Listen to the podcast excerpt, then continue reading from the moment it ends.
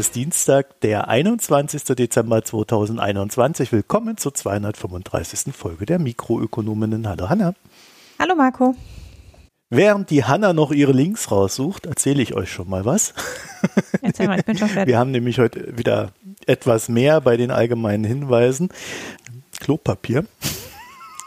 Tja, Nein. das lenkt dich jetzt äh, ab, ne? Und zwar, ja, es geht schon wieder um Klopapier. Ganz wichtiges Thema hier in Deutschland.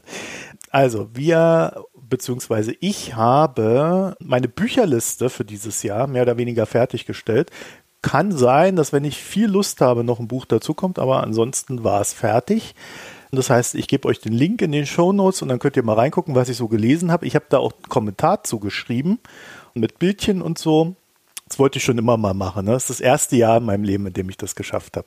Und jetzt werde ich das natürlich konsequent bis zum Rest meines Lebens weiterführen. Wie gesagt, kleines Bild, kleine Einschätzung zum Gelesenen, Verlinkung, wenn es in unserer Buchbesprechung auch noch eine Besprechung gab. Und wie gesagt, ich hoffe, ich kann das dann auch weiterführen nächstes Jahr. Schafft das. So, dann haben wir demnächst den Newsletter, der erscheinen wird, weil ich über die Feiertage jetzt sehr viel Zeit haben werde. Zweimal das drei Tage. Schon die ganze Zeit. Und und in denen werde ich einen Newsletter schreiben. Ich habe sogar schon angefangen zu schreiben. vor allen Dingen, und jetzt, jetzt kommt's. Ich lache jetzt schon. Der Marco wird, weil er viel zu verarbeiten hat im nächsten Jahr, also ich bin jetzt kurz, äh, was heißt kurz davor, ich fange jetzt an, einen nächsten Umzug vorzubereiten. Der wird dann äh, im ersten Halbjahr stattfinden. Und da ich da so viel zu verarbeiten habe, werde ich einen weiteren Newsletter aufmachen. Der wird dann bei der Foreign Times angekoppelt sein. Ähm, Jetzt ist das Quip auf dem Handy funktioniert natürlich auch nicht. Also hier volles Chaos gerade. Und ich werde diesen Newsletter, ich bastel gerade an dem. Also da ist eigentlich noch nichts da. Die Seite steht da irgendwie. Ich habe aber noch nichts fertig gemacht. Den Newsletter habe ich auf die Internetseite auslandsbericht.de gestellt. Wie gesagt, das ist gerade noch völlig in dem Stehen. Aber da könnt ihr euch auch schon mal anmelden, damit ich das ein bisschen durchtesten kann. Das werde ich dann, wenn das so mit dem Umzug dann etwas aktueller geht, werde ich da anfangen, den zu befüllen. Außerdem, um das nicht ganz so ins Lächerliche zu ziehen, ziehen. Eigentlich habe ich ja noch vor, bei der Foreign Times etwas mehr zu machen. Das liegt aber gerade nicht ganz an mir und dann würde das ohnehin alles ganz gut zusammenpassen. Das aber so jetzt erstmal nur am Rande. Dann haben wir noch ein kleines Problem mit meiner Amazon-Wunschliste entdeckt. Also es gab wohl Leute, die dann äh, statt Hanna etwas zu schicken, auch der Meinung waren, ich hätte auch etwas verdient. Und das ist jetzt irgendwie an meine alte Adresse gegangen, weil Amazon nicht die Standardadresse nimmt für diese Wunschzettel-Dinger, sondern eine Adresse, die man irgendwann mal hinterlegt hat. Mhm, so ist das. Das wusste ich auch noch nicht. Ein Paket ist jetzt ebenfalls zurückgegangen, ein anderes Paket ist bei äh, einem ehemaligen Nachbarn von mir äh, gelandet, mit dem ich aber demnächst äh, ohnehin spazieren gehe und dann werde ich das erhalten. Ja, äh, ich habe die Adresse jetzt mal angepasst werde dann in der Zukunft ohnehin aber äh, gucken, dass da auf dieser Wunschliste nur noch so E-Books drauf sind, weil die kann ich dann auch unkompliziert erhalten. Ich habe ganz viele Geschenke bekommen und möchte mich ganz herzlich bedanken. Diverse, auch mir unbekannte Hörerinnen haben mir was geschickt. Das fand ich besonders schön, weil ich ja immer den Eindruck habe, wir haben nur Hörer. Aber scheinbar ist dem nicht so. Ich habe sowohl von Hörerinnen als auch von Hörern Post bekommen und habe mich darüber ausgesprochen gefreut und ich habe sogar noch Paketankündigungen erhalten, die noch nicht da sind. Ich möchte also nochmal Danke sagen, dass alle mir so viele tolle Geschenke geschickt haben. Meine Kinder sind völlig begeistert. Nach wie vor, dass fremde Leute aus dem Internet mir Post schicken. Von daher, Dankeschön an alle, die mir ein Weihnachtsgeschenk geschickt haben. Wunderbar. Ja, und die Kinder werden jetzt quasi zu Podcasterinnen erzogen. Genau, die denken jetzt schon darüber nach, wie sie mal Influencer werden könnten, damit ihnen auch Leute was schicken. es fängt mit einem Kindercast an und dann kommt und so weiter. Dann möchten wir uns aber auch grundsätzlich dafür bedanken, dass ihr uns mit Premium-Abos, Daueraufträgen und äh, ähnlichem unterstützt. Äh, vor allen Dingen auch die Verlängerung freuen uns monatlich, wöchentlich, monatlich und jährlich sehr. Und wir haben auch von unserem Aufruf schon drei neue Abos gewonnen. Wir brauchen also nur noch 97, um unsere Pläne umzusetzen in Sachen, wir holen uns mal jemanden, der möglichst oft eine Folge schneidet. Wir haben, muss ich dazu sagen, auch von mehreren Personen aus der Community sehr nette Angebote erhalten. Die habe ich aber alle abgesagt. Und der Hintergrund ist, dass wir uns zwar sehr freuen, wenn ihr uns helfen möchtet, wir aber tatsächlich ähm, der Meinung sind, dass das bezahlt sein sollte und zwar auch aus dem Grund, dass da dann einfach jemand sitzt, der einfach nur was kriegt von mir und das dann schneidet. Also, also nicht irgendwie, ach, jetzt habe ich keine Zeit, äh, frag doch mal den und dann muss ich das dann rumorganisieren, sondern ich will das einfach professionell haben, weil ich glaube, auf Dauer werden wir das hier auch nur im Griff halten können, wenn wir äh, das auf so einer professionellen Ebene machen und wenn die Leute, die dann da etwas tun, dann auch dafür bezahlt werden. Das heißt, als erstes wird geschnitten und als nächstes gucken wir dann auch mal, dass wir Menschen Geld erhalten für das, was wir tun. Das, das sind wir aber gerade noch ganz weit weg. Also jetzt kommen wir erstmal, wie gesagt, mit der nächsten Ziellinie 97 weitere Abos für 2022.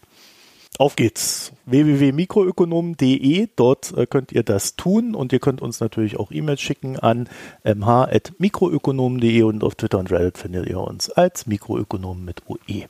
Und jetzt sprechen wir nicht über Hannas Lieblingsthema. Genau, wir müssen heute nicht über Klopapier sprechen, weil ich ja schon vor Wochen darüber gesprochen habe, dass das Altpapier knapp wird und deshalb auch das Klopapier knapp wird. Und natürlich hat sich das bewahrheitet. Äh, nein, also ähm, der erste Klopapierhersteller, also der, der Ceva unter anderem herstellt, hat angekündigt, die Preise anheben zu müssen, weil das Altpapier so teuer ist. Also nicht, dass das Klopapier knapp wird, sondern dass sie den Preis fürs Klopapier anheben müssen. Naja, Preiserhöhungen sind ja schon auch ein Hinweis auf Knappheit. Genau, weil sie fürs Altpapier deutlich mehr bezahlen müssen. Nochmal, es geht dabei nicht um Karton-Altpapier.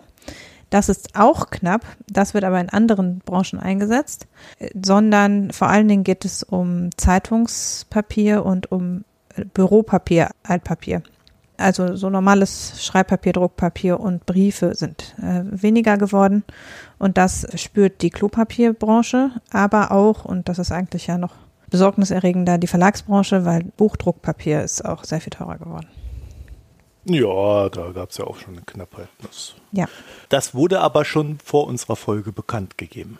Ja, das ist auch, ähm, da gibt's ja auch noch zusätzlich, äh, die haben ja auch noch Holzbedarf in höherem Umfang ja. und die Holzpreise sind natürlich auch gestiegen und auch verschiedene fürs Drucken notwendige Zusatzstoffe sind auch im Moment knapp. Also da gibt's eine doppelt dreifache Knappheit.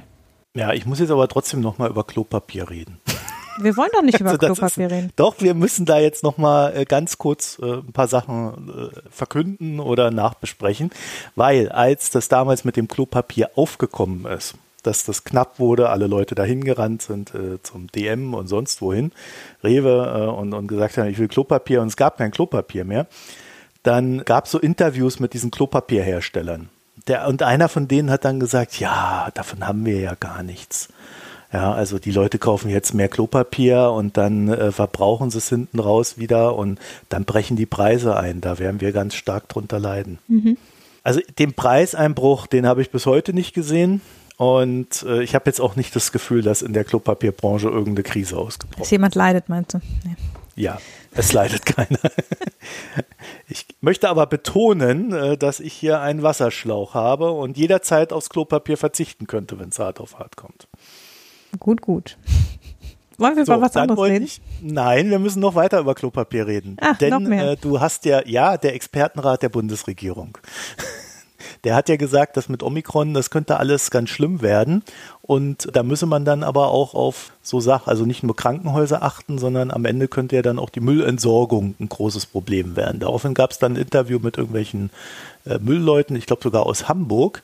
Und äh, da hat dann äh, derjenige gesagt, ja, also das haben wir schon alles ganz gut durchgeplant. Erst wird das Verderbliche äh, abgeholt, wenn es hart auf hart kommt, und erst hinten dran das Papier. Und das war schon im ersten Lockdown, den wir hatten, war das ein Riesenthema, dass dadurch dann der Klopapiermangel äh, sich noch verstärken könnte. Mhm. Das wollte ich dann doch nochmal ergänzen. Das Thema an sich, also die Problematik an sich, äh, scheint ja so ein durchlaufendes Pandemie-Thema hier zu werden. Ja, oder auch äh, ein dauerhaftes, wenn die Leute ihre Papiergewohnheiten umstellen. Deswegen kommen wir jetzt zum Armutsbericht. Ja, man muss jetzt dazu sagen, es ist der Armutsbericht des Paritätischen Wohlfahrtsverbandes, nicht der Armuts- und Reichtumsbericht, über den wir im Frühling schon gesprochen haben. Der Paritätische Wohlfahrtsverband ist natürlich in gewisser Weise eine Lobbyorganisation, das möchte ich vorweg schicken. Also es ist ein Zusammenschluss von äh, vielen äh, Wohlfahrtsträgern eben. Und äh, die machen eben einen eigenen Armutsbericht, der basiert aber auf dem Mikrozensus. Also es ist jetzt nicht so, dass sie selber Daten erheben, sondern die nehmen den Mikrozensus und veröffentlichen dann quasi zum erstmöglichen Zeitpunkt, zu dem immer das Vorjahr vollständig im Mikrozensus drin ist. Das ist eben im Herbst. Dann kann, und das also jetzt, ist jetzt die Armutsquote für 2020 schon mit drin, während eben im Armuts- und Reichtumsbericht im Frühjahr nur das erste Halbjahr 2020 drin war. Der Armutsbericht sagt jetzt, also sagen wir es mal so, das, was drinsteht über die Armutsquote und die Entwicklung der Armutsquote, ist eigentlich nicht so dramatisch, wie man hätte erwarten können. Es ist aber trotzdem dramatisch, weil also 16,1 Prozent der Deutschen sind arm, also haben weniger als 60 Prozent des Durchschnittseinkommens. Das ist die Definition für Armut. Durchschnitt oder Median? Das ist doch das Medianeinkommen. Ich habe nochmal den Bericht selber geguckt, nicht in den SZ-Artikel, der das unsauber wiedergibt. Also Medianeinkommen, 60 Prozent des Medianeinkommens. Jedenfalls, man kann aber natürlich über die einzelnen Berichte des Paritätischen vergleichen und da sind eben 16,1 Prozent die höchste je gemessene Quote in Deutschland. Es ist aber jetzt im letzten Jahr nicht sehr spürbar stark angestiegen, weil es war 15,9 Prozent 2020. Also die äh, Steigerung von 15,9 auf 16,1 an sich ist jetzt nicht so dramatisch, wie man denken würde anhand des Wirtschaftseinbruchs in 2020. Also wenn man guckt, wie stark die Arbeitslosenquote gestiegen ist und wie und wie stark die Wirtschaft eingebrochen ist Anfang 2020, dann ist natürlich eine Erhöhung der Armutsquote um nur 0,2 Prozentpunkte zunächst mal eine ganz positive Nachricht, weil natürlich etliche Leute ein deutlich gesunkenes Einkommen hatten. Allerdings, und das sagen die auch in dem Bericht, ist das halt gut aufgefangen worden, die Verlängerung und Ausweitung des Kurzarbeitergeldes und auch durch diese einmal Corona-Einmalzahlung.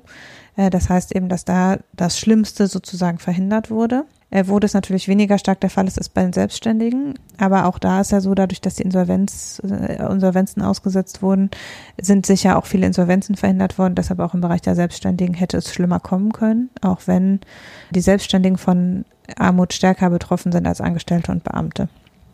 Also mit stärkeren Einkommenseinbußen und damit auch eher mit Armutsgefährdung zu kämpfen hatten als Angestellte und Beamte.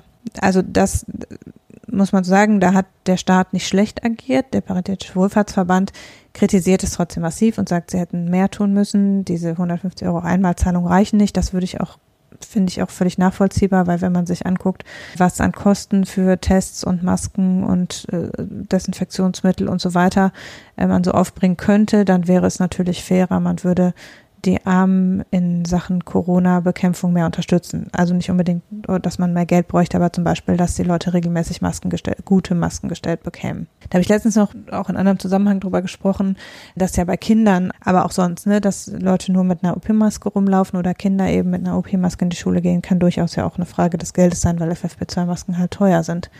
Und das heißt, der Schutz ist natürlich schon auch ans Einkommen gekoppelt. Und da wäre es meiner Meinung nach richtig, wenn zum Beispiel Hartz-IV-Empfänger äh, Gutscheine bei Masken bekommen würden und nicht, wie das ja Anfang 2020 war, dass irgendwie jeder mit Vorerkrankung oder anderem spezifischen Risiko hat irgendwie einen Gutschein über vier Masken ja bekommen oder so. Einmalig. Und de facto müsste man aber nach jetzt dem Kenntnisstand und auch mit der Kenntnis, wie gut FFP2-Masken schützen im Verhältnis zu fast allem anderen, müsste man eigentlich allen, die, zumindest denen, die im Hartz-IV-Bezug sind, Masken stellen, meiner Meinung nach. Mhm. Und so ist es halt natürlich ein Kostenfaktor, äh, der nicht unwesentlich ist und mm, der sicher auch dazu führt, dass Masken nicht sachgemäß lang gebraucht werden und solche Sachen. Also da könnte man schon mehr tun, das schreibt der Paritätische Wohlfahrtsverband auch. Aber es ist eben trotzdem jetzt, der Corona-Effekt ist auf die Armut ist nicht so ausgeprägt, wie es vielleicht auch in anderen Ländern ist. Also gerade aus den USA ist da schon sehr viel stärker. Trotzdem finde ich 16,1 Prozent Armutsquote für ein Land wie Deutschland beschämend. Und insbesondere, wenn man guckt, dass es Bundesländer gibt, die 25 Prozent Armutsquote haben. Also Bremen hat fast 25 Prozent Armutsquote. Also auch über 20 Prozent liegen Sachsen-Anhalt, Mecklenburg-Vorpommern und Moment, habe ich vergessen. Noch ein drittes Bundesland auf jeden Fall. Über 20 Prozent.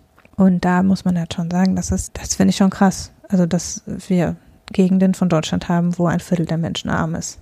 Mhm. Das sollte einfach, also das sollte eigentlich nicht passieren in einem derart wohlgestellten Land. Insbesondere betroffen sind, das ist natürlich einerseits erwartbar und andererseits aber umso mehr erschreckend. Alleinerziehende und Familien mit mehr als drei Kindern. Also Kinder stellen ein deutliches Armutsrisiko dar und dann Menschen ohne Schulabschluss und Menschen mit Migrationshintergrund oder mit nicht deutscher Staatsbürgerschaft. Die sind eben besonders stark von Armut betroffen. Bei Alleinerziehenden sind es 40 Prozent. Und gerade im Bereich von Alleinerziehenden und Menschen mit Kindern ist es natürlich so, dass man sagen muss, da hat der Staat eigentlich eine Verpflichtung, dafür zu sorgen, dass Kinder nicht menschenarm machen. Die Bundesregierung hat Stellung bezogen zu dem Armutsbericht und hat gesagt, ja, sie planen ja jetzt ähm, eine Kindergrundsicherung. Da würde man ja die größten Schwierigkeiten schon angehen. Der Paritätische sagt, nein, ähm, gerade jetzt die Hartz-IV-Erhöhung um ein Prozent bei gleichzeitig Inflationsrate von jenseits der drei Prozent wäre ja, ein Tropfen auf den heißen Stein und man hätte, müsste auch bei der Grundsicherung für Hartz-IV-Empfänger deutlich nachbessern. Und die Umbenennung in Bürgergeld alleine würde es nicht bringen. Also deshalb der Bericht an sich kommt mit einer eher negativen Pressemeldung und zeichnet ein eher negatives Bild. Das bezieht sich weniger, glaube ich, auf das letzte Jahr als auf den Allgemeinzustand. Und das würde ich schon auch so unterstreichen. Also die sagen ja, man sieht auch einen klaren Aufwärtstrend bei der Armutsquote. Das ist überschaubar. Ne? Also der, das, man sieht einen Aufwärtstrend, aber es ist jetzt nicht so, dass die Armutsquote sich jährlich um ein Drittel erhöht oder so. Aber trotzdem sieht man einen Aufwärtstrend und was man halt deutlich sieht, ist das regionale Auseinanderfallen. Also Bayern hat eben nur 10 Prozent Armutsquote und äh, manche Bundesländer haben 25 Prozent. Und das ist natürlich auch, also auch das birgt nochmal ganz eigene Probleme und Schwierigkeiten, weil wir ja wissen, dass regionale Mobilität auch nicht in dem Maße gegeben ist und dass also Leute letztlich dann aufgrund ihres Wohnortes deutlich mehr oder weniger gute Chancen im Leben haben. Das ist natürlich ein Henne-Ei-Problem und klar, wenn die Wirtschaftsaktivität dann nicht so ist, dann ist es schwierig, dann sind da viele arbeitslos. Trotzdem birgt das viel Sprengstoff, was auch überregionale Politik und soziale Spaltung anbelangt. Und von daher ist das schon auch ein Befund, über den man sich Gedanken machen sollte. Ja, aber was soll man denn da jetzt tun? Ja, also der Paritätische sagt, die Grundsicherung anheben und was natürlich auch eine Rolle spielt, die Grundsicherung. Das Bürgergeld. Genau, also das Bürgergeld. Sicher ist, die, also gehen ja die Sachen, das, was die Koalition vorhat, äh, insbesondere in Bezug auf Kinder, geht ja sicher in die richtige Richtung zu sagen. Es gibt eben eine Kindergrundsicherung, sodass nicht mehr sozusagen dass Leute, die in der Grundsicherung sind oder die Hartz IV jetzt Bürgergeld bekommen und Kinder haben, eben so unterdurchschnittlich viel bekommen für die Kinder. Und das geht in Richtung Teilhabechancen und macht sicher vieles besser. Man muss sich natürlich auch fragen, wie es sein kann, dass Leute ohne Schulabschluss schlechter verdienen ist irgendwie nachvollziehbar, aber warum das so sein sollte für Menschen mit Migrationshintergrund und deutsche Staatsbürgerschaft, damit erschließt man natürlich auch ein Arbeitskräftepotenzial nicht, was da wäre. Genauso ist es so, dass wenn ein Großteil der Alleinerziehenden arbeitslos ist, auch das ist ein Potenzial, was verschenkt ist und was darauf hindeutet, dass eben da wiederum in der Kinderbetreuung und so die Sachen einfach nicht so sind, dass man, wenn man alleinerziehend ist, mehr als einen 400-Euro-Job arbeiten kann in vielen Konstellationen und das ist natürlich auch schlecht. Also auch damit verliert man halt Arbeitskräfte, die wir noch dringend brauchen werden. Dann muss man sich halt fragen, an welchen Stellen sind Leute auf Grundsicherung angewiesen und kommen da auch nicht raus. Und diese Leute sollten einen vernünftig gesicherten Lebensstandard haben. Da haben wir als Gesellschaft eine Verpflichtung, denen nicht zu wenig zum Leben und zu viel zum Sterben zu geben, sondern eine Grundsicherung, die den Namen verdient. Aber gut, da ist man ja eigentlich nicht rangegangen, ne? Das hat man nee. komplett ausgeklammert. Ein bisschen was für die Kinder und ein bisschen Modifikation an den Strafmaßnahmen. Da werden wir auch noch sehen, wie genau. Und ansonsten war es das ja. Also das war eigentlich so ja, der Mindestlohn größte noch, ne? ne? Also für, für die, ja, die, in, für die, die arbeiten. Die Armen sind in Arbeit, ist natürlich der Mindestlohn. Aber das finde ich, es entspricht halt auch der Art von Sozialpolitik, die die SPD macht. Das ist halt, dass die, die argumentieren, man soll nicht in, in Arbeit arm sein. Das ist das, was sehr stark aus der SPD kommt, also dieses der Arbeiter. Ist ja auch alles gut und schön, nur muss man sich halt auch fragen, was ist mit den Leuten, die keine Arbeit haben? Warum haben die keine Arbeit? Kann man da vielleicht was für tun? Muss man vielleicht doch auch an diese regionale Schere ran und muss mit Industriepolitik dafür sorgen, dass in manchen Regionen sich wieder mehr ansiedelt? Damit es da realistisch gesehen kann man halt nicht erwarten, dass die Leute alle reihenweise umziehen und ist auch die Frage, ob man möchte, dass halb Ostdeutschland gar nicht mehr besiedelt ist. ja, also alle das ist ja, nach Bayern. Das, das passiert ja schon. Also ich meine, das sehen wir schon, dass die, die ein hohes Arbeitskräftepotenzial bieten, die ziehen ja schon weg wenn nur noch die Rentner da sitzen, bringt das ja auch nichts. Ne? Ich habe ja einen ganz langen Kommentar zu einer der letzten Folgen bekommen, wo ich über die Frage der äh, Ausbildung und so gesprochen habe und den Fachkräftemangel. Und es ist natürlich schon was dran, dass wir uns fragen müssen, wie kann man zum Beispiel Leute äh, auch Ausbildung so bezahlen, dass Leute eine Ausbildung antreten und vielleicht auch eine, die nicht ihr Traumjob ist. Und wie kann man dafür sorgen, dass äh, schon auch manche Berufe wieder attraktiver werden, weil da dringend Leute gesucht werden. Und wie kann man auch vielleicht interregionale Sachen, Leute dazu animieren, mehr als 50 Kilometer zu pendeln und sowas. Ne? Das spielt natürlich auch alles mit rein. Aber am Ende muss man sich eben auch fragen, wen kann man vielleicht nicht mitnehmen und wie geht man damit um? Und das wird gesellschaftlich wichtiger werden. Also da hilft uns der Föderalismus nicht gerade weiter an der Stelle. Ne? Nee, natürlich nicht. Mieten und diese ganze Mietpreisschere sind natürlich, spielen da auch mit rein. Großstädte sind ja auch von Armut überdurchschnittlich betroffen und da hat es natürlich auch mit den Mieten zu tun. Und das sind halt alles so Stellschrauben, wo man schon überlegen muss. Ne? Die Mieten sind so hoch, dass mittlerweile jeder damit ein Problem hat. Ja, aber es gibt halt etliche Städte, wo man von dem, was man von Hartz IV kriegt, keine Wohnung mehr mieten kann de facto. Also das Wohngeld, was gezahlt wird, reicht halt nicht. Du findest keine einzige Wohnung. Realistisch laut Mietspiegel. Das heißt halt, die Leute zahlen von ihren 400 Euro Hartz IV dann auch noch Miete obendrauf. Ist das so? Ist da, gibt es da eine Obergrenze? Also du kriegst halt den Hartz IV-Grundsatz und dann kriegst du Wohngeld. Und das Wohngeld sollte eigentlich die Wohnkosten decken. Aber es gibt halt etliche Städte in Deutschland, wo das Wohngeld nicht mehr reicht. Um, also die zahlen ja auch nur eine bestimmte Größe Wohnung sowieso. Aber selbst wenn man sich an diese vorgegebene Größe hält, dann kannst du im Mietspiegel sehen, dass es irgendwie in der ganzen Stadt nur drei Wohnungen gibt, die du zu dem, zum Wohngeld mieten könntest. Da wollen sie ja flexibler werden bei der Größe, ne? Da war ja irgendwas drin. Ja, wollen sie. Aber nur beim Rausschmeißen. Ja, ja genau. Also da muss ich auch sagen, da war so der Koalitionsvertrag, ich habe es ja fast mir gedacht, dass es so kommen wird, da war der am schwächsten auf der Ebene. So nach dem Motto, die, die uns eh nicht wählen, die kriegen auch nichts. Ja, außer die Kinder, die kriegen ein bisschen was.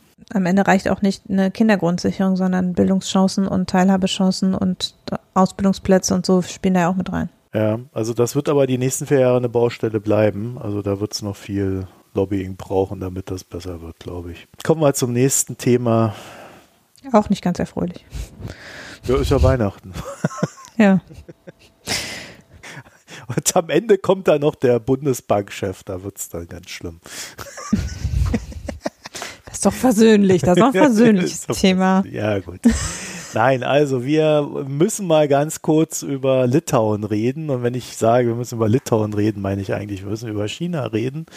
Es ist ja immer das Gleiche. Ne? Das war so ein bisschen mein Thema in diesem Jahr.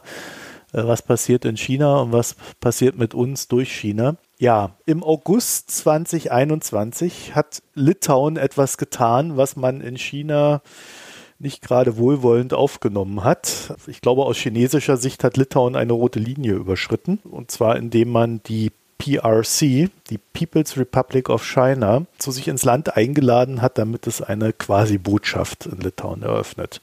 PRC meint Taiwan und Taiwan ist ja ne, aus chinesischer Sicht chinesisch und man darf das auch nicht Taiwan nennen. Also die Lufthansa zumindest nicht, sonst wird die da von den ganzen Listen gestrichen da in China. Und dann gibt es kein Geld mehr. Jedenfalls äh, dem Ganzen ging ein Schlagabtausch über Menschenrechte voraus. Litauen kritisierte das chinesische Vorgehen in Hongkong sehr stark, also war auch gegen, das, äh, gegen die entsprechende Gesetzgebung, die da durchgedrückt wurde. Das war im Juni letzten Jahres 2020. Im März 2021 hat das kleine Litauen, sage ich mal, den großen Genozid an den Uiguren durch China als eben solchen anerkannt. Jetzt im November 2021 gab es einen Aufruf einer litauischen Abgeordnetengruppe, demnach Litauen die Olympischen Winterspiele in China diplomatisch boykottieren solle. Da sieht man, dass Litauen so einen gewissen Drall dazu hat, den Chinesen zu sagen, was andere nur denken wir finden das nicht gut, was ihr da tut, äh, lasst das. Und äh, wenn man sie dann so drauf anspricht, dann sagen sie, ja, pff, wir haben uns die Freiheit von Russland erkämpft, warum sollen wir jetzt die Klappe halten?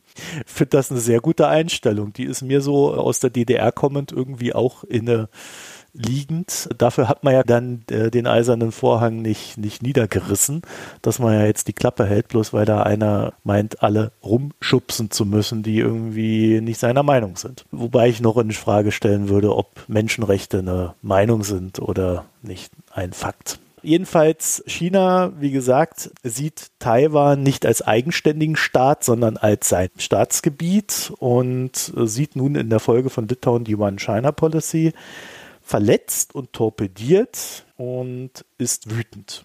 Die Reaktion, wenn ein China wütend ist, ist wie gewohnt aggressiv. Ne? Ich finde aber auch überraschend überzogen, weil ich mich immer frage, warum, was soll das? China hat den chinesischen Botschafter aus Vilnius abgezogen und gefordert, dass Litauen seinen Botschafter aus China abzieht.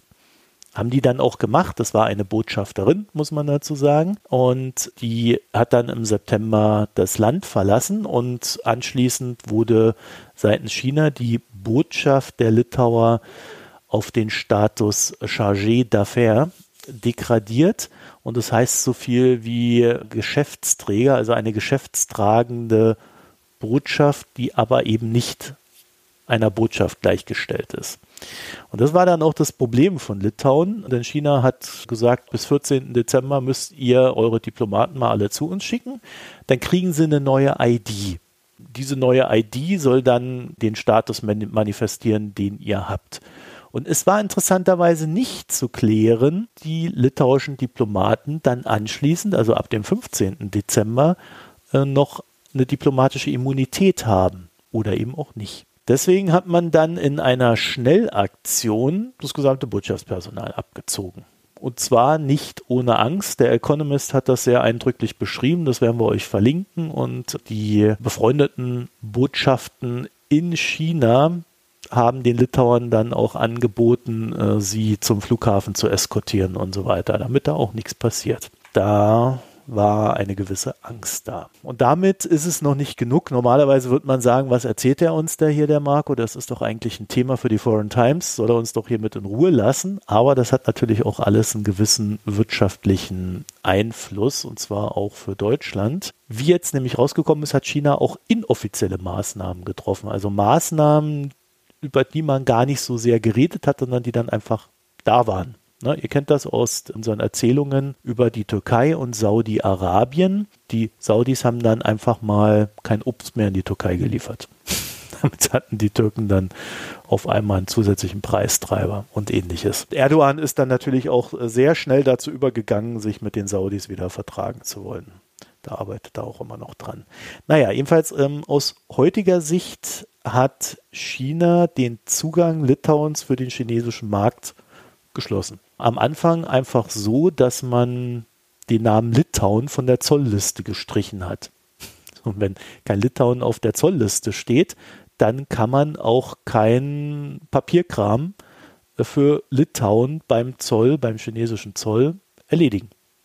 Das ist halt nicht in der Liste drin. Das haben sie dann nach einer Woche wieder geändert, da war dann Litauen wieder drauf, aber irgendwie wurden die Sachen nicht bearbeitet.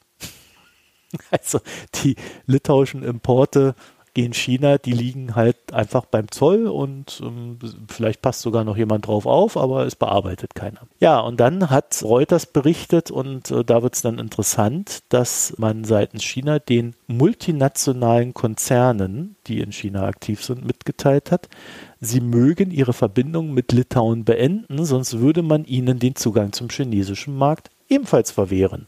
Und das ist natürlich super, wenn man als Siemens oder Continental oder wer da auch immer noch so ist, auf einmal in China plötzlich gar kein Geschäft mehr machen kann. Also da ist die Angst groß. Und wir sehen an der Stelle, finde ich, zweierlei. Erstens wird ein kleines Land, was jetzt auch nicht so eine mega Abhängigkeit von chinesischen Im- und Exporten hat, sehr öffentlich und sehr sichtbar vor allen anderen gegängelt und gemaßregelt. Und zweitens involviert China sehr offensichtlich große Konzerne, statt sich vielleicht an andere Regierungen zu wenden. Vielleicht auch, weil man die Erfahrung mit vergangenen Erpressungsaktionen gemacht hat und da gesehen hat, oh, wenn es ums Geld geht, sind die Konzerne plötzlich sehr flexibel. Sie haben auch Erfolg damit. Mehrere Firmen sollen bereits ihre Kontakte mit Litauen und den dort ansässigen Zulieferern äh, beendet haben, also sprich aufgekündigt haben. Litauen selber sagte da nur, man sei davon sehr enttäuscht, auch weil ein europäisches Unternehmen darunter sei. Man hat nicht gesagt, welches. Und in Europa war die Stimmung bezüglich Litauen in der Angelegenheit sehr lange sehr genervt. Also gerade so im letzten Jahr, auch noch Anfang diesen Jahres, war das eher so, was, was soll das? Wir haben keinen Bock auf den Streit, das ist alles völlig unnötig. Ständig machen die Litauer Ärger, wir wollen doch da nur Handel betreiben und so weiter und so fort. Und vielleicht umso erstaunlicher ist es, dass nun der BDI, den wir hier in diesem Podcast äh, gerne mal kritisieren, an dieser Stelle aber explizit loben möchten, eine sehr scharfe Stellungnahme veröffentlicht hat, die gegen China gerichtet war. Da spricht man dann vom Eigentor, das China sich da geschossen hat und dass China nun der Welt zeigt, was für ein unzuverlässiger Partner man ist und so weiter und so fort. Also werden wir nochmal einen FT-Artikel dazu verlinken. Das ist äh, schon interessant gewesen und ich halte es auch für richtig. So, das Ganze hat der BDI gemacht, weil Continental sehr offensichtlich davon betroffen ist. Ebenfalls Heller soll betroffen sein. Und äh, China selbst sagt dazu natürlich, dass sie nichts getan haben, sondern, pass auf, Hanna, das wird dir gefallen, sondern die Unternehmen würden von selbst aus diese Blockade durchführen, weil sie wütend auf Litauen und dessen Entscheidungen wären. Sie mhm. würden sich darüber ärgern. Ja, das denke ich auch. Also ich muss ganz ehrlich sagen. Sehr plausibel. Ja, ja, das, mich erinnert das so irgendwie sehr an so russische Argumentationsweisen, ja. dass man da überhaupt. Wir sind jetzt aber sehr enttäuscht von dir. die machen da nur Urlaub, die grünen Männchen. Da, da können wir gar nichts für. das ist sehr interessant. Das heißt aber natürlich auch, ja, wir haben das getan. Ne? Also so muss man das übersetzen. Aber sie haben es tatsächlich so gesagt. Die EU hat nun nach monatelangem Verhandeln zumindest mal ein paar Instrumente geschaffen, äh, die man künftig gegen China anwenden kann. Das reicht dann so von Importverboten über den Rückzug von Genehmigungen äh, für Produktgruppen bis hin zum Abschaffen von EU-Subventionen und Forschungsgeldern, die so gegen China gerichtet sind. Also alles kein großer Wurf, aber sicherlich sehr gut zur Feinsteuerung. Das Ganze wird jetzt auch zur WTO äh, eskaliert, aber ich meine, ja, die WTO ist jetzt nicht dafür bekannt, dass sie in einer ausreichend schnellen Geschwindigkeit Entscheidungen treffen kann. Eher Selbst nicht, wenn sie überhaupt in der Lage wäre, Entscheidungen zu treffen. also, das ist ja dann auch noch so eine Frage. Formell ist sie das. Ist sie das wieder?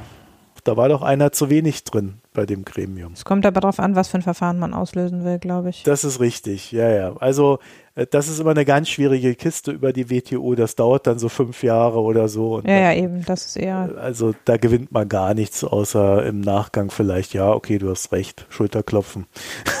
ja, vor allem ist die WTO, China ist halt die WTO total egal. Das muss man halt sagen. Also die WTO kann sich auf den Kopf stellen und sagen, nee, finden wir alles böse. Das wird die Chinesen nicht besonders äh, jucken. Ja, sie versuchen aber schon die WTO für ihre eigenen Sachen ja. zu nutzen. Ne? Also, ja, ja, das, das schon. Ja. Aber ja, die WTO ist halt nicht schlagkräftig genug am Ende, um da jetzt eine Druckkulisse aufzubauen, würde ich sagen. Ja, am Ende kann man damit halt rechtfertigen, warum man im Gegenzug irgendwelche äh, Zölle oder sonst was erlassen hat. Ne? Das, ja. das, ist das Hauptding bei der WTO. Was ich daran interessant finde, ist, dass China irgendwie aus meiner Sicht den Weg geht, der am wenigsten funktionieren wird. Ne? Also man sieht das jetzt gerade an Litauen. Je höher der Druck, desto gefestigter werden die eigentlich in ihrer Meinung, weil sie sagen, ja klar, äh, wenn wir jetzt einknicken, am Ende kommen die eh mit der Peitsche und hauen auf uns ein. Ja? Ob das jetzt ist oder in zehn Jahren, wenn wir irgendwas anderes ist, ist uns das egal. Und selbst Ungarn ist da gerade auf Linie. Ne? Und Ungarn gilt ja als China-freundlichstes Land in Europa. Also das ist schon, schon ganz interessant. Da, da merkt man, dieses aggressive Auftreten von China schafft so eine Angst davor, dass es einen selber treffen kann, äh, dass dann auch in dem Moment gar nicht mehr groß rumdiskutiert wird. Sprich, die EU stellt sich zunehmend hinter Litauen, obwohl sie ja am Anfang eher Mensch, hört doch mal auf, von der Stimmung her war. Jetzt könnte man sagen, Litauen ist da so ein bisschen Vorreiter. Ne? Die Slowakei führte ebenfalls Gespräche mit Taiwan, Tschechien ebenfalls und beide Länder wachsen gerade in ein chinesisches Problemumfeld rein. Das heißt, äh, das antichinesische Sentiment wächst vor Ort und man kappelt sich auch schon seit längerem rum. Und das könnte natürlich einer der Gründe sein, warum China da gerade auf Litauen so stark losgeht, weil Slowakei wie auch Tschechien sind ja sehr stark mit der deutschen Automobilindustrie verbandelt. Die dann zu bestrafen, das würde nochmal ein ganz anderen Backlash Richtung China auslösen. Also nimmt man sich jetzt, denke ich mal, Litauen auch so ein bisschen als Ersatz vor und gleichzeitig als Warnung. Ich denke rein gefühlt, dass sich so im Westen langsam so eine Allianz der China-Betroffenen bildet und die ein sehr starkes Lobbying macht. Ne? Also Australien, Kanada, jetzt definitiv Litauen, Slowakei, Tschechien, auch in Europa. In Deutschland ändert sich auch ziemlich das Sentiment, USA ohnehin. Also äh, ich weiß nicht, ob das klug ist, was die Chinesen da machen. Ne? Schweden ist ja auch immer wieder äh, gern ein Ziel. Also man sieht in Europa, explizit im Westen, äh, wird es langsam haarig. Also die könnten ja mal über ihre Strategie da nachdenken. Auf der anderen Seite dann vielleicht das gegenteilige Argument, sieht man halt, dass die Einschläge in Richtung der Kritiker auch immer schärfer werden. Ne? Also kann man überlegen, ob das ein Ausdruck des neuen Selbstbewusstseins ist oder ob es tatsächlich eine gewisse Form von Schmerz verursacht. Äh, auf alle Fälle kann man gerade bei Taiwan sicherlich davon ausgehen, dass da auch immer eine Kommunikation gen USA gedacht wird. Ja, dass man dann auf diejenigen, die da abweichen, einschlagen muss, damit die USA sieht, nicht zu weit gehen, sonst eskaliert da was. Gab auch ein Land, das hat sich jetzt von Taiwan komplett gelöst, Nicaragua, und hat sich an, an die Seite Chinas geschlagen. Also es ist jetzt nicht so, dass da alles in eine Richtung läuft. Mhm. Und das heißt, ich freue mich jetzt sehr auf die neue feministische, wertegeleitete Außenpolitik Deutschlands. von Annalena Baerbock und Olaf Scholz, letzterer ja auch bekannt als intersektionaler Feminist. Also das wird sicherlich spannend alles. Ja, Träumchen. Ähm, das, also, äh, um es gleich dazu zu sagen, Olaf Scholz äh, möchte gern die Politik Merkels fortführen. Das ist äh, genau. kommuniziert. Möglichst wenig nicht gegen China sagen. Genau, wenn dann überhaupt nur im Ruhigen und ohne große Aufregung. Und ja, das ist ja auch alles. Das ja klang es mir so, als wollte Baerbock das ein bisschen anders machen, aber da ist ja auch schon ein gewisser Kompetenzstreit äh, ausgebrochen, von daher schon. Ja, da hat der Herr Mütze nicht sofort gesagt, dass Außenpolitik im Kanzleramt gemacht wird. Ähm, wir sind gespannt, ja. Ebenfalls im Kanzleramt und im Finanzministerium wurde aber noch etwas anderes gemacht.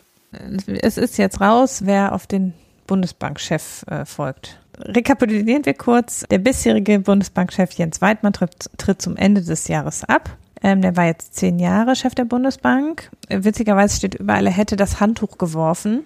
Ich bin gar nicht so sicher, zehn Jahre ist jetzt auch keine mega kurze Amtszeit und er tritt jetzt zeitgleich mit dem Ende der Ära Merkel zurück. Es ist vielleicht auch ein guter Zeitpunkt. Also ich bin nicht so sicher, ob man jetzt sagen kann, der hat das Handtuch geworfen, ehrlich gesagt. Ja, was heißt denn das Handtuch werfen? Ja, es wird oft so ausgelegt, als wäre er mit seiner Politik halt innerhalb des EZB-Rates nicht durchgekommen und jetzt hat er keine Lust mehr, immer der Spielverderber zu sein. Deshalb geht er jetzt. Ich, ich weiß es nicht. Ich, ich würde es mal andersrum formulieren. Ich glaube, der hat keinen Bock mehr, die äh, Politik der EZB mitzutragen und dann in Deutschland erklären zu müssen, dass er es eigentlich gar nicht will.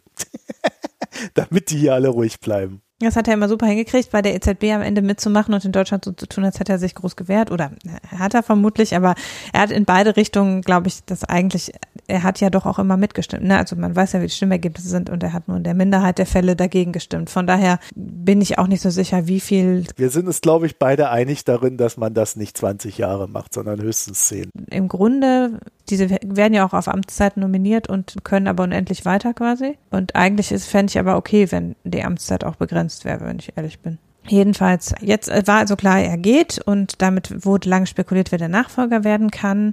Ähm, er hat ja schon vor der Wahl angekündigt, dass er sich zurückzieht und das Finanzministerium hat aber dann darauf verzichtet, noch jemand als Nachfolger zu benennen und dieses Amt quasi freigelassen, letztlich auch als Koalitionspoker-Fund, würde ich sagen. Und es wird jetzt auch ein SPD-Mitglied, nämlich Joachim Nagel. Er ist SPD-Mitglied, aber ansonsten bisher noch nicht so besonders in erster, äh, erster Reihe in Erscheinung getreten. Also die, die sonst gehandelt wurden für den Posten, sind alle sehr viel prominenter. Es war ja die Rede von Isabel Schnabel und auch von Wieler auf jeden Fall.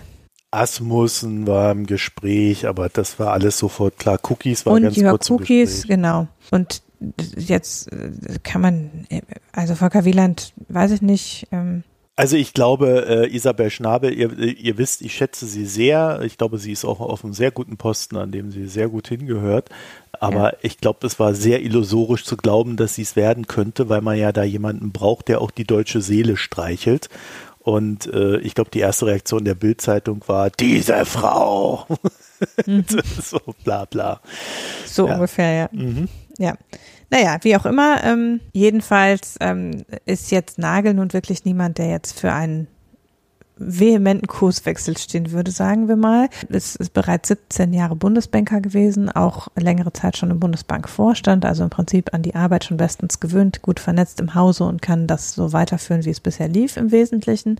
Zuletzt war er aber nur relativ kurze Zeit, nämlich ungefähr anderthalb Jahre bei der Bank für internationalen Zahlungsausgleich, die ähm, manche Leute nicht kennen. Das ist sowas wie die Notenbank der Notenbanken, also der Rückfinanzierer des äh, Notenbanksystems. Da war er jetzt äh, zuletzt, vorher war er auch innerhalb der Bundesbank für die KfW ähm, zuständig. Ist ja ganz interessant, weil die BIZ ist ja auch so ein bisschen auf Bundesbank-Ebene unterwegs. Ne? Die warnt ja auch ständig da. Zinsen, großes Problem, Niedrigzinsen und so weiter.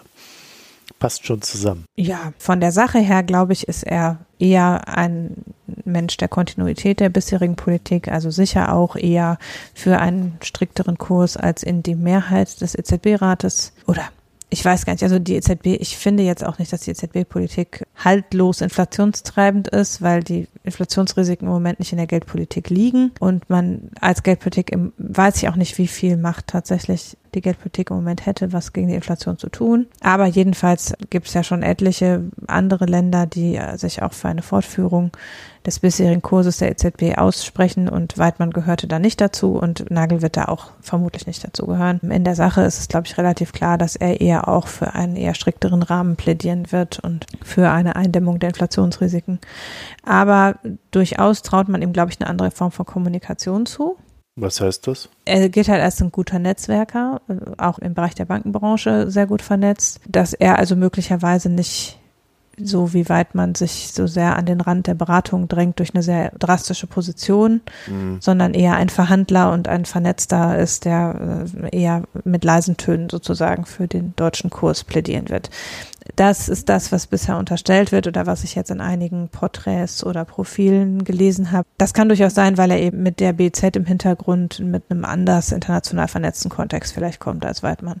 Ja, ich glaube halt, dass Weidmann das sehr clever gemacht hat, dass er, äh, also wenn, wenn du seine Interviews gelesen hast, hast du oftmals wirklich den Eindruck gehabt, der redet über was völlig anderes als das, was er tut. Ja. Aber ich glaube halt, dass das sehr gut war, um diese Leute, die in Deutschland da so gewisse Neigungen haben, die zu beruhigen.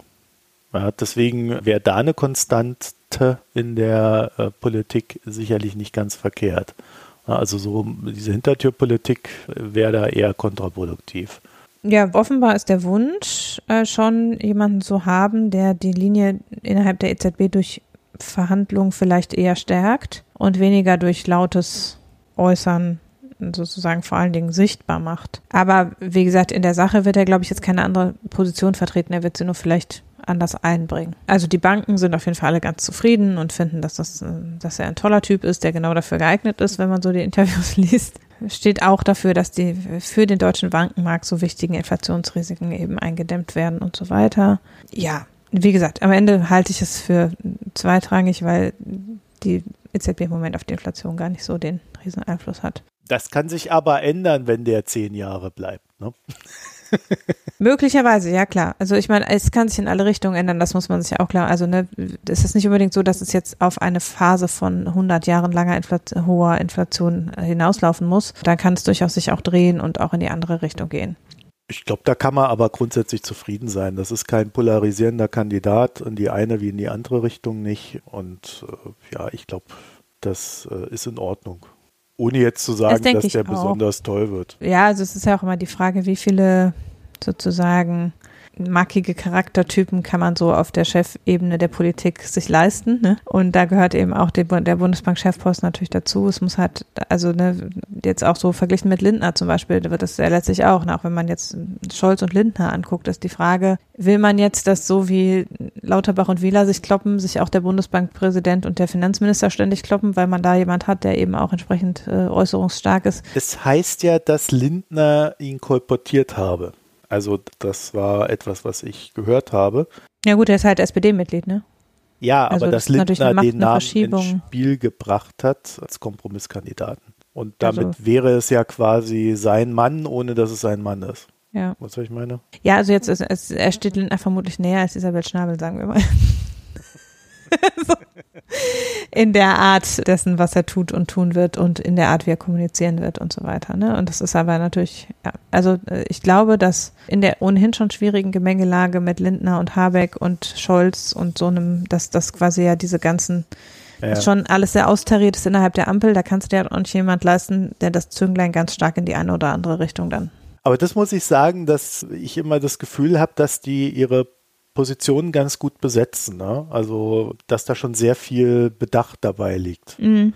Also wir werden natürlich sehen, wie sich das ausspielt, aber ich habe jetzt so bei der Verteilung wirklich das Gefühl, dass man sich da irgendwas bei gedacht hat, äh, dass man auch ein bisschen auf die Persönlichkeit achtet, dass man äh, guckt, dass da so eine gewisse Grundharmonie drin ist und dass man auch ein bisschen achtet, dass jeder so sein Spielfeld hat. Und äh, also ich bin mal gespannt, ob das hält, aber das wirkt auf mich viel kohärenter als das, was Merkel da abgeliefert hat. Ja, also ein bisschen hat man schon den Eindruck, dass sie es mehr wie ein Team-Effort sehen und irgendwie alle so ein bisschen, ich hatte ja schon, als es um die Ministerposten ging, gesagt, dass ich schon den Eindruck habe, das ist alles immer so in so einem Dreiklang zwischen den Parteien ziemlich ausbalanciert und austariert. So, das kann hemmend sein, aber kann natürlich auch dazu führen, dass man eher sachorientiert Politik machen kann, muss man sehen. Ja, nur beim Gesundheit, ah nein, nein, das wollten wir ja nicht. Wir werden da im Januar noch früh genug drüber sprechen müssen. Ja. Bis dahin reden wir lieber über Wein. Wir sind jetzt nämlich durch. Eigentlich hätte ich noch das schöne Thema türkische Lira. Dreht durch. Was? Warum nun schon wieder? Ich habe es aber nicht mehr geschafft. Aber ich werde sicherlich noch mal einen Anlass finden, das äh, durchzunudeln. Kein Problem. Ja, einfach, einfach bis zum nächsten Durchdreher von Erdogan warten. Mhm. Ansonsten äh, ab und zu mal auf Twitter nachgucken. Da gibt es äh, sehr viele engagierte Beobachter der türkischen Lira seit vorgestern. Dann kommen wir zum Gesellschaftsteil. Pix, Hanna, hast du was? Nein. Also ich hätte mehrere Picks. Aber ich werde euch nicht alle geben, weil ich war nämlich sehr fleißig damit beschäftigt die letzten drei Wochen, als ich immer wieder mal auf Reisen war, unterwegs war und so weiter. Mal so ganz konsequent alle offenen Magazinartikel, die ich so hatte, durchzulesen. Also so diese gestapelten Magazine, die hier so rumlagen, meistens der New Yorker, äh, Atlantic und so weiter würde ein Artikel euch mal reinwerfen und zwar The Secret History of the US Diplomatic Failure in Afghanistan. Und das ist ein sehr schöner Artikel, der beschreibt, wie die Amis da aus Afghanistan raus sind, wie sie aber vor allen Dingen auch die Verhandlungen vorweg liefen. Und du siehst dann so richtig, während du diesen Artikel liest, wie auch so dieses gegenseitige Vertrauen völlig kollabiert ist. Wo man dann so sagen kann, ja, deswegen sind die da am Ende so rausgerannt. Ich fand das sehr interessant. Also das könnt ihr euch, wenn ihr Zeit findet über Weihnachten äh, und Lust habt, mal durchlesen. Ich glaube, das ist auch so ein bisschen Historie des Jahres, könnte man fast sagen. Ne? Mhm. Bier habe ich allerdings wiederum keins getrunken. Obwohl, ich wollte über den Elvis-Juice reden, habe ich letzte Woche erzählt mit dem Fred, ne? Ja, dann rede ich über Aha. den Elvis-Juice. Ja, ja Dann Hanna. rede mal. Ja, nee, erzähl du erst mal. Ach, ich erst. Ja. Ja, ich habe ja ähm, äh, auf Twitter mich schon darüber beschwert, dass überall die guten Glühweine vergriffen sind. Daraufhin haben mir schon Menschen Care-Pakete angekündigt mit gutem Glühwein. Das ist einfach reizend. Ich habe auch tatsächlich äh, zwei Glühweine. Ich könnte den anderen, glaube ich, noch dazu nehmen, weil dann ist ja Weihnachten vorbei, dann will ja keiner mehr Glühwein, über Glühwein sprechen. Aber jedenfalls, ich habe zwei mir bisher unbekannte Glühweine getrunken. Der eine ist Bio, der andere nicht. Ich muss den einen gleich noch, der heißt muss ich gleich noch nachgucken, Link, aber jedenfalls, der erste war, den habe ich, glaube ich, im Edeka gekauft, Orangenpunsch von Weinkellerei Kunstmann, also ein, schon ein Winzerglühwein, der auch in einer schicken Flasche mit Bügelverschluss daherkommt, aber nicht schmeckt. also nein, das ist natürlich Geschmackssache. Ich fand ihn, ich finde ihn nicht so empf- empfehlenswert. Das ist also ja ein Glühwein mit Orange dran, ähm, Gewürze und Orange. Ich f- hat aber 9% Alkohol, so wie andere Glühweine auch. Das heißt, das irgendwie, ähm, keine Ahnung, noch Spiritus reingegossen, um die Orange wettzumachen oder so. Jedenfalls, ich fand ihn relativ süß. Dafür schmeckt er nicht nach Orange, sondern schmeckte wie der andere Glühwein auch. Also was daran jetzt Orangenpunsch war, habe ich mich ein wenig gefragt. Das schmeckte man jetzt nicht so raus. Also ich kenne so vom Weihnachtsmarkt schon so mit Zitrusfrüchten basierten Punsch, der wirklich sehr viel mehr nach der Zitrusfrucht schmeckt, nach Orange oder Mandarine oder so, als jetzt äh, dieser Punsch. Der schmeckt in erster Linie halt wie Glühwein wie ein relativ süßer Glühwein. Also ich mag Glühwein nicht so schrecklich süß, muss ich sagen, weil ich eigentlich schon auf den Kopfschmerz am nächsten Tag ganz gern verzichte. Auch wenn ich nur eine Tasse trinke. Und den fand ich jetzt schon eher so auf der süßeren Seite und klebrigeren Seite des Glühweinspektrums. Und sonst aber halt wenig, ne? Also weder besonders ausgefuchste Gewürze noch Orange. Schmeckte man alles nicht so raus. Kopfschmerz habe ich aber auch nicht gekriegt. Also so schlimm ist dann auch wieder. Schlimmer Fusel ist es nicht. Aber jetzt auch nicht herausragend, sagen wir mal. Also nicht so wie der von mir letztes Jahr empfohlene heiße Hirsch, den ich dieses Jahr nirgendwo mehr kaufen konnte. Und auch nicht wie der zweite, den ich jetzt letztens neu entdeckt habe, der mir auch sehr gut schmeckte. Der heißt, das ist ein Fairtrade Glühwein, den ich auch ganz gut finde. Den müsste, müsste ich nochmal raussuchen. Aber ja, auch nichts Besonderes. Der Festtagsglühwein, den es in, bei diversen Bio-Versendern gibt und den ich auch mit meiner Biokiste bestellen konnte, so wie früher auch den heißen Hirsch. Der ist weniger süß, aber auch nicht besonders herausragend. Also ehrlich gesagt, ich trinke so eine Glühweine nie aus diesen Flaschen. Ich finde das, äh, ich habe da bisher nie einen guten gehabt. Ich vertraue diesen Flaschen nicht. Da ist irgendwas nicht richtig. Also ich kann ich nicht sagen. Also ähm, wir haben also ich, ich kaufe jetzt auch nicht da Zwölferkisten von, aber so zwei, drei Flaschen ja. Glühwein gehen hier pro Jahr so durch. Da finde ich eben, also wie gesagt, den heißen Hirsch habe ich letztes Jahr und vorletztes Jahr sehr gern getrunken. Ich hatte jetzt auch so einen irgendwie fancy higgelig weißen Glühwein, Glühwein, den ich auch ganz okay fand.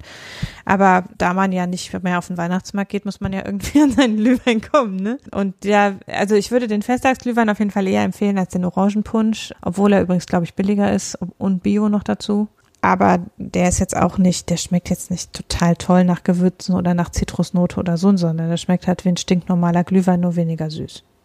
Und das ist ein ganz guter Kompromiss, aber wie gesagt, der heiße Hirsch schmeckt schon sehr lecker so. Also der hat viel Gewürze dran und man schmeckt die Zitrusnote raus, den finde ich wirklich gut. Und da kommt es aber umgekehrt auch nicht dran. Beim FATS-Glühweintest übrigens, äh, wo auch fünf von denen mindestens schon vergriffen waren, war der heiße Hirsch gar nicht so toll eingeordnet, nur auf Platz 10 oder so. Und auf Platz 1 stand der von Landpartie, wo ich ja den Weißwein schon mal besprochen habe. Den habe ich aber auch nicht bekommen, den von Landpartie, der ist auch vergriffen. Also es scheint insgesamt ein Problem mit den Bio-Glühweinen zu sein dieses Jahr. Ich glaube, das liegt wirklich daran, dass die Leute sich das en masse bestellen. Ich habe wie ich ja letztes Mal schon erzählt habe, den Elvis Juice PA von Brewdog getrunken. Irgendwie aus Schottland, Grapefruit infused. Also die schmeißen da wohl irgendwie Grapefruit-Schalen rein. Also mir schmeckt das tatsächlich ganz gut. also ich bin so bei den Aromen bin ich irgendwie, ich weiß nicht, schmeckt da irgendwie jetzt nicht wirklich Zitrus daraus oder, oder Orange. Äh, beim Grapefruit, ich sag mal, man, man hat die Fantasie, dass das in die Richtung geht. Ne? Und äh, ich bin jetzt auch kein großer IPA-Freund. Das ist süß genug durch dieses ganze Kladderadatsch drumrum, dass äh, dieses, dieses grundsätzliche bittere IPA da nicht so dominiert und deswegen trinke ich den ganz gerne. Elvis Juice vom Brewdog. Habe auch noch zwei Flaschen da, vielleicht trinke ich die demnächst mal so. So als Feiertagsbier. Ja, genau. Mein Feiertagsbier. ich kann das empfehlen. Man muss dann, wie gesagt, also wenn man IPA selber mag und da voll drauf steht, wird man damit, glaube ich, nicht, nicht glücklich mit diesem Elvis Juice. Aber wenn man äh, gerade so diese, dieses Intensive am IPA nicht mag, dann ist das, glaube ich, eine sehr gute Alternative. Das war's für ja, dieses Jahr. Für dieses Jahr ist vorbei jetzt.